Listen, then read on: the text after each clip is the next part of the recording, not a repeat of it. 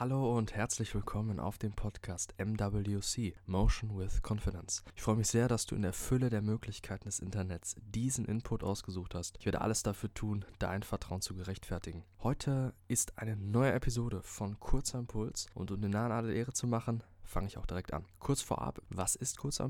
Das ist ein zentrales Format bei MWC, wo du schnellstmöglich Gedanken und hoffentlich verhaltensanregende Inhalte bekommst. Sie sind wegen ihrer Kürze darauf aus, mehrmals gehört zu werden, um den Input bestmöglich verinnerlichen zu können. Das ist nämlich das Wichtigste. Intro vorbei, dann geht es auch jetzt schon los.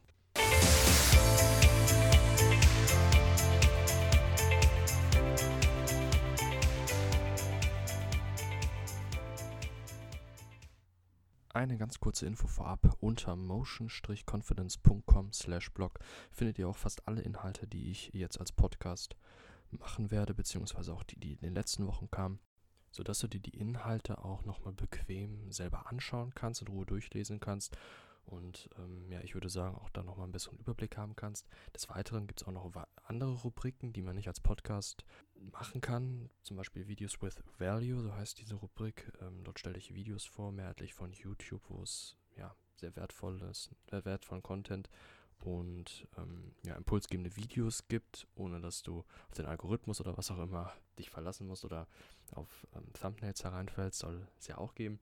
Und außerdem, und das ist eigentlich der Hauptgrund für diese Seite motion-confidence.com, biete ich dort Shirts und Hoodies mit Designs an, die ja sehr gut passen zu dem gesamten Topic Mindset, Psychologie, Philosophie und so weiter.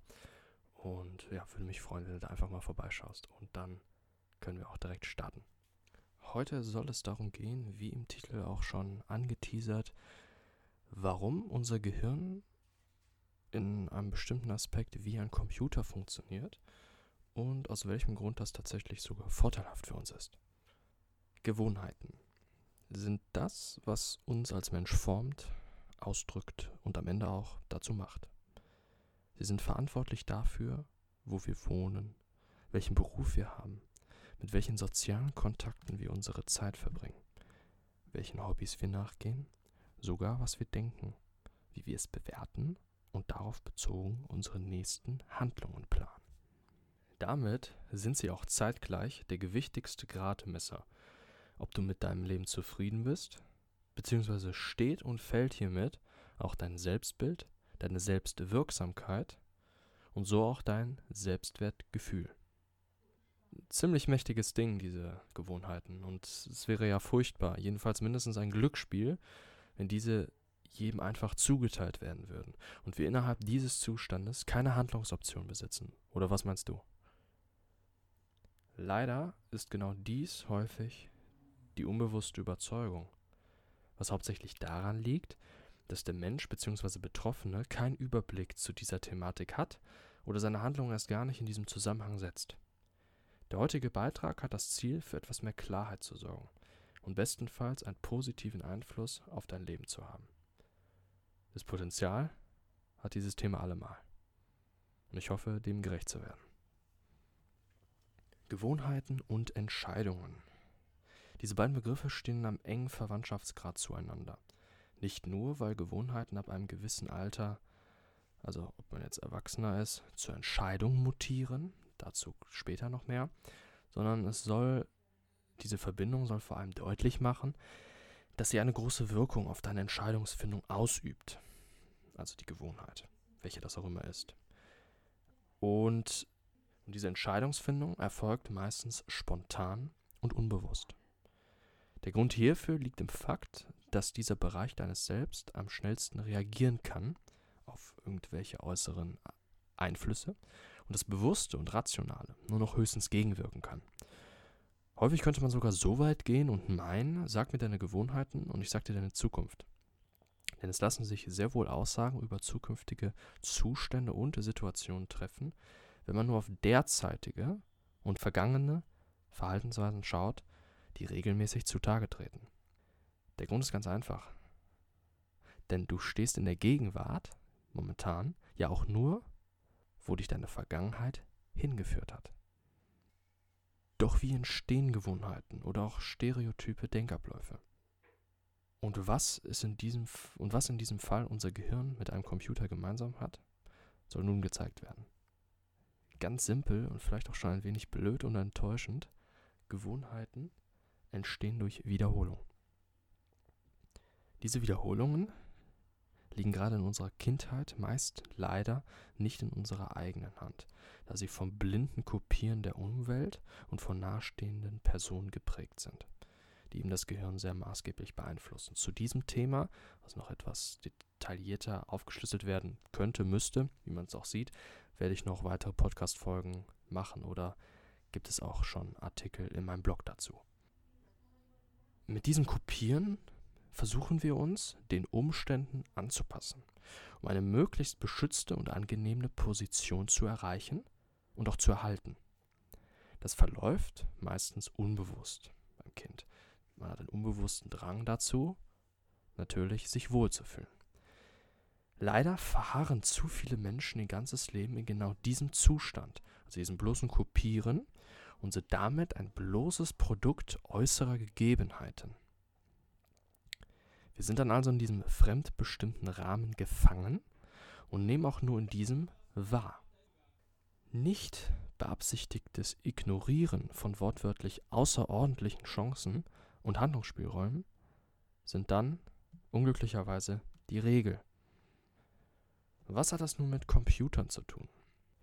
Um es grob herunterzubrechen, man gibt ihnen einen Input und daraus folgt ein Output dessen Beschaffenheit bzw. Darstellung vorher programmiert werden konnte oder sogar auch musste. Der Computer selber besitzt somit keine Intelligenz, sondern folgt ausschließlich vorgegebenen Mustern. Dabei ist es der außenstehende Programmierer, der vorgibt, in welcher Art der Input verarbeitet wird und zu welchem Output dieser führen soll. Und genau hier liegt der große und für uns vorteilhafte Unterschied zum PC, unter der Bedingung, dass man ihn isoliert, also ohne Programmierer betrachtet. Denn normalerweise sind Programmierer und Ausführer voneinander getrennte Personen bzw. Teile. Genauso wie Erfinder und sein Produkt, seine Erfindung. Im Gegensatz hierzu sind wir sowohl Nutzer als auch Hirn selbst sodass uns gleichzeitig eine Rolle als Gestalter zukommt. Und genau diese umfasst auch den entscheidenden und heute thematisierten Aspekt, nämlich das Erkennen, Aufbauen, Ändern oder Überschreiben von Gewohnheiten. Das Gehirn selbst kann nicht über sich selbst und seine Strukturen nachdenken oder sich aktiv anpassen, sondern sorgt mit einem gegebenen Input für einen jeweiligen Output. Auf unser Thema übertragen steht der Input für äußere Einflüsse wie Aussagen bzw. Verhalten von sozialen Kontakten oder materiellem bzw. finanziellem Status sowie auch eigene Gedanken, Überzeugungen und so weiter. Der Output wäre dann zum Beispiel Gewohnheiten, wenn ein gewisser Input eben regelmäßig in Wiederholung in unser Bewusstsein tritt, auf unser Verhalten wirkt und sich so selbst verstärkt. Das Gehirn ist hier quasi nur eine Art Umschaltzentrale, die ihrer genetisch festgelegten Aufgabe nachgeht und nicht gut von böse oder gesund von schädlich unterscheiden kann. Input und Output bewegen sich grundlegend auf der Was-Ebene. Würde es dabei bleiben, wären wir tatsächlich dem unkontrollierten Input ausgeliefert was Erfolg oder Nicht-Erfolg zu einem reinen Glücksspiel verkommen lassen würde. Mit Was-Ebene meine ich die Ebene des, das was da ist. Also beispielsweise das Gehirn hat diese Funktion, dass es Input zu Output macht. Das ist die Was-Ebene. Daran können wir nichts ändern. Sie ist einfach da und gegeben. Jetzt kommen wir zur zweiten Ebene und die ist für uns interessant. Die Wie-Ebene. Die Wie-Ebene ist nun der Teil, der den Part des Programmierers übernimmt. Hier kannst du Einfluss darauf ausüben, wie zum einen der Input bewertet und wahrgenommen wird, sprich welche Gedanken und Interpretationen du dir zu unmittelbaren äußeren Zuständen machst und zum anderen, welchem Input du dich überhaupt aussetzt. Denn genau das ist ja auch deine Entscheidung in vielen Fällen. Genauer bedeutet dies, wo, wann, mit wem oder mit was du deine Zeit verbringen möchtest. Das kann dein Computer nicht. Er ist einmal an demselben Platz. Du hast diesen freien Willen. Du änderst zwar so den Grundablauf deines Gehirns nicht, also das Was, aber das willst du ja auch gar nicht.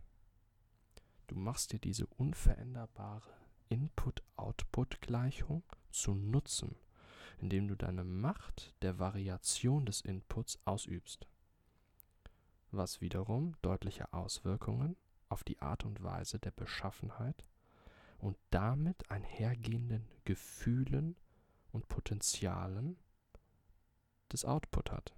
Also darauf großen Einfluss hat, wie der Output dann sich für dich anfühlt.